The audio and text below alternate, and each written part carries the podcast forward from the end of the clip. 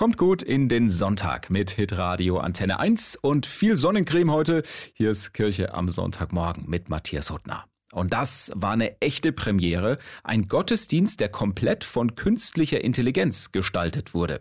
Musik, Predigt, Gebete, alles kam von der KI. Letzte Woche beim Evangelischen Kirchentag. Kirche war proppevoll und ähm, wie sonst eigentlich nur an Weihnachten, unser Reporter Achim Stadelmeier war mittendrin. Achim, du hast ja schon eine Menge Gottesdienste erlebt. Wie war denn der KI-Gottesdienst für dich? Also ich war echt gespannt, was mich da erwartet. Am Ende war ich ja, zum einen fasziniert, habe mich auch ein bisschen gegruselt und war vor allem enttäuscht. Okay, war es so schlimm?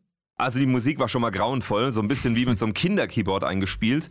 Die Predigt war inhaltlich ziemlich dünn und der Prediger hat sich ständig wiederholt. Das war, glaube ich, die langweiligste Predigt, die ich jemals gehört habe. Und ich habe schon einige gehört. Und manche Aussagen waren auch ein bisschen gruselig. Zum Beispiel, wenn die KI davon gesprochen hat, dass man die Vergangenheit hinter sich lassen müsse und auf künstliche Intelligenz setzen. Ja, und dadurch, dass sich alles auf der Leinwand abgespielt hat, hat man sich auch eher gefühlt wie ein Zuschauer und nicht wie einer, der mitfeiert. Aber du warst auch fasziniert, hast du gesagt. Ja, das stimmt. Ich war schon auch ein bisschen fasziniert, weil äh, diese Technologie, die hinter dem Ganzen steckt, die ist ja noch gar nicht so alt. Mhm. Und äh, dafür war es echt schon ordentlich, was die KI abgeliefert hat. Also kann schon sein, dass in zwei, drei Jahren die Technik so weit ist, dass man äh, kaum noch einen Unterschied merkt. Vielen Dank, Achim, für deine Eindrücke vom bundesweit ersten KI-Gottesdienst.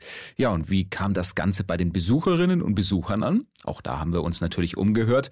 Wie das Kirchenvolk auf die künstliche Intelligenz im Gottesdienst reagiert hat, erfahrt ihr in ein paar Minuten und zwar gleich nach Luis Capaldi und Rita Ora hier bei Hitradio Antenne 1. Guten Morgen zusammen.